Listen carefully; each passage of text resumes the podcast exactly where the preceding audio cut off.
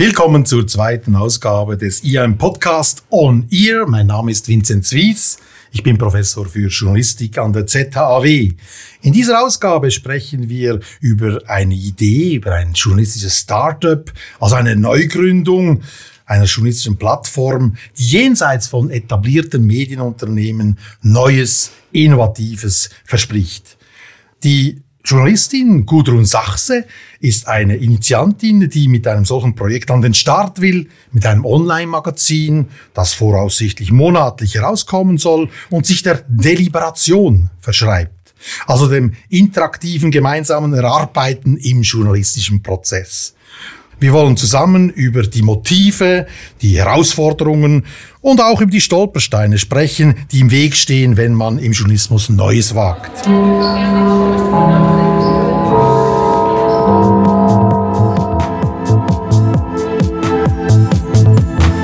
IAM On Ear. Beobachtungen und Analysen zu aktuellen Themen im Podcast.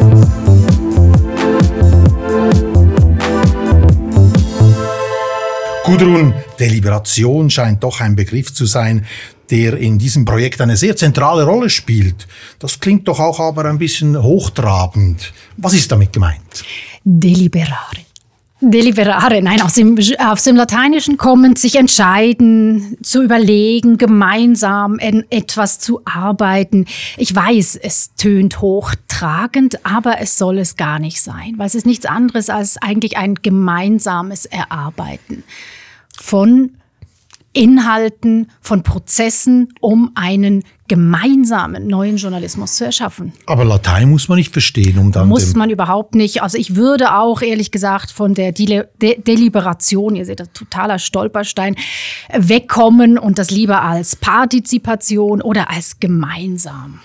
Gut, das sind Schlagworte, die eigentlich alle Plattformen, neue Startups eigentlich verwenden, vor allem Partizipation. Wir kommen darauf zurück. Ich kenne das Projekt ja und da spielt dieser Prozess tatsächlich eine ganz wichtige Rolle des gemeinsamen Erarbeitens.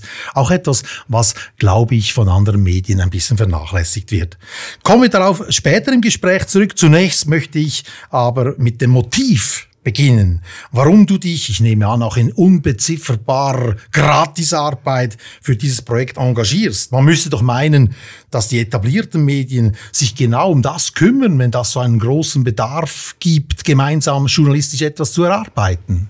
Ja, also das ist auch wirklich etwas, man braucht unglaublich viel Sitzfleisch und sehr viele Hirnmuskeln, um sich damit auseinanderzusetzen, um wegzukommen von diesem Top-Down-Journalismus. Und der hat sich einfach zu stark eingeprägt in den letzten Jahren. Dabei wissen wir mittlerweile, wie wichtig eben dieses Bottom-up wäre. Und wir haben ja auch genügend ähm, junge, gut ausgebildete Leute, Leser, die sich beteiligen möchten, die sich beteiligen können.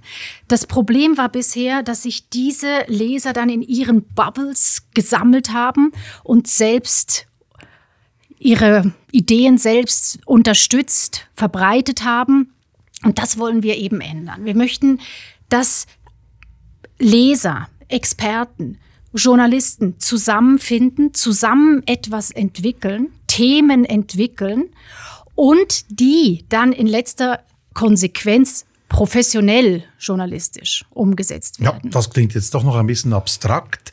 Das klingt schon gut, oder? Gemeinsam etwas erarbeiten, da gibt es ein Defizit, aber warum kommen dann Medienunternehmen, die es schon gibt, nicht auch auf die Idee, sich das auf die Fahne zu schreiben? Sie kommen ja auf die Ideen und es gibt unglaublich viele Beispiele und immer wieder Versuche, die gestartet werden, sei das mit mhm. Mediencafés, äh, sei das mit Führungen durch die Redaktionen.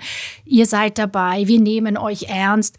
Aber ich frage mich dann, oder auch aus der Erfahrung heraus, wie ernst hat man wirklich die Leser bisher genommen? Mhm, also man, ein bisschen Alibi-Übungen vielleicht. Alibi ist es sicher nicht. Es ist nur nicht bis in die letzte Konsequenz durchdacht oder möglich bei Großunternehmen. Man hat zwar diese Chat-Funktion, kann sich einbringen, aber man kann nicht so schnell reagieren, wie man reagieren möchte. Und man ist trotzdem immer noch das große Medium, das von oben herab steuert, das vorgibt, was wir sagen, das ist in letztendlicher Konsequenz das, was die Wahrheit ist.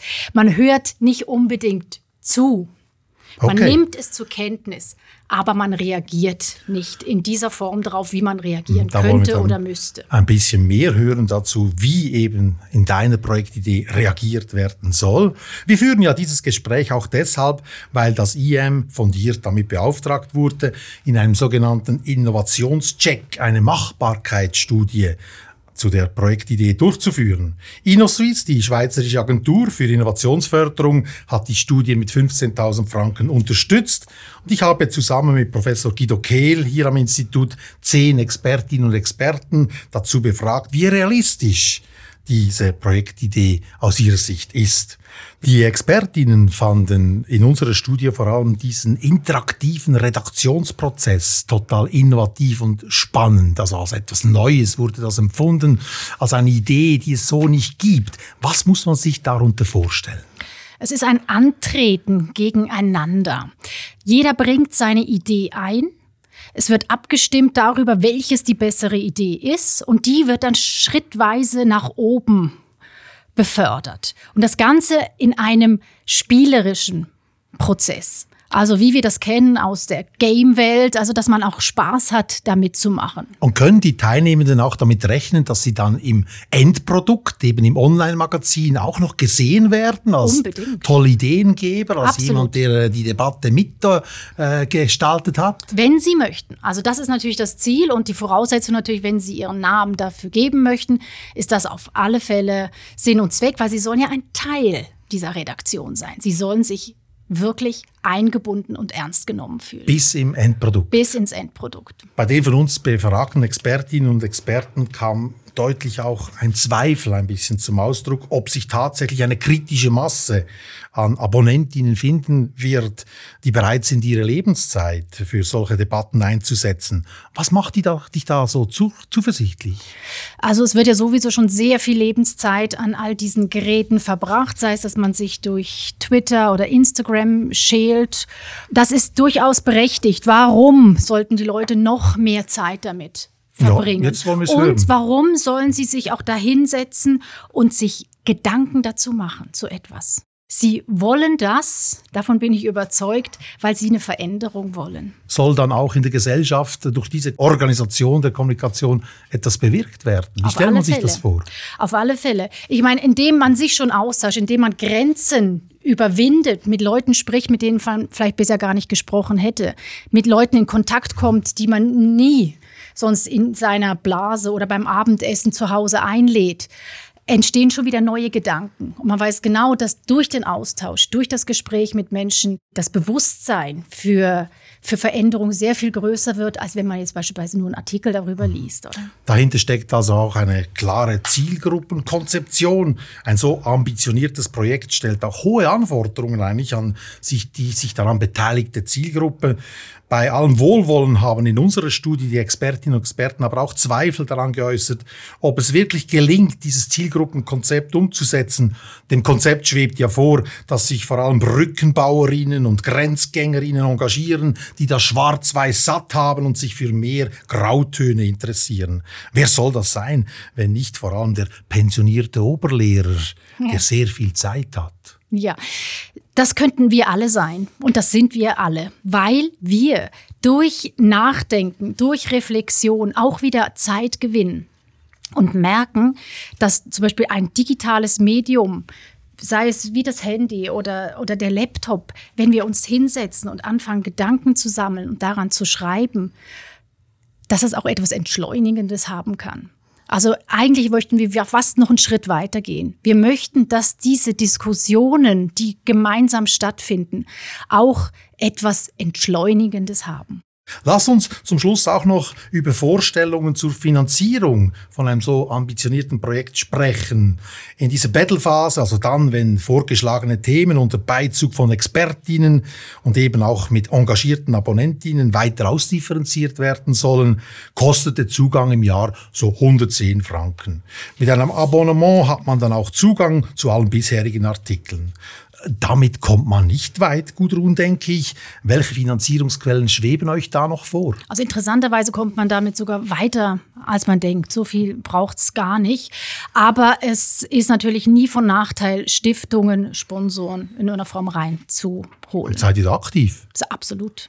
An der Urne haben die Schweizerinnen ja Nein zu einer Medienförderung gesagt und Anfang Juni versenkte auch der Nationalrat die Medienförderung Light Viele, die an einem innovativen Medienprojekt arbeiten, und es gibt ja viele, äh, die haben wohl auf ein Ja gehofft.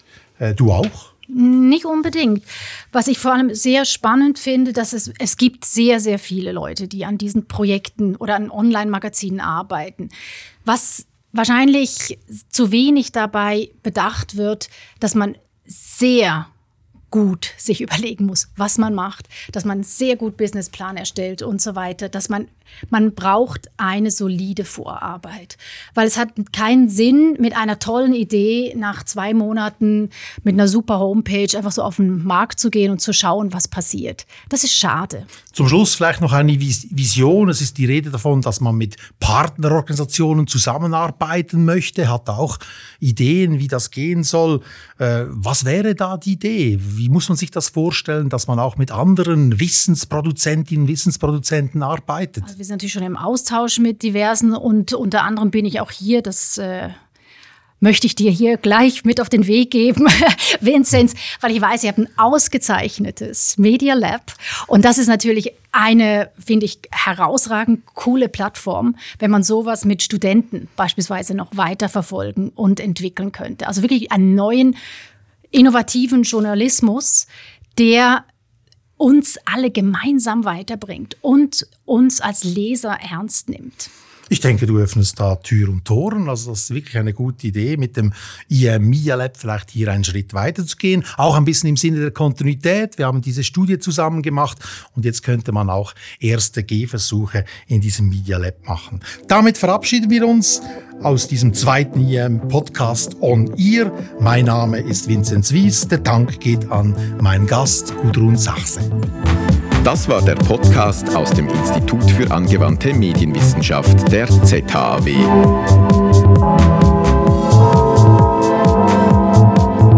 Schön, dass Sie dabei waren. Bis zum nächsten Mal.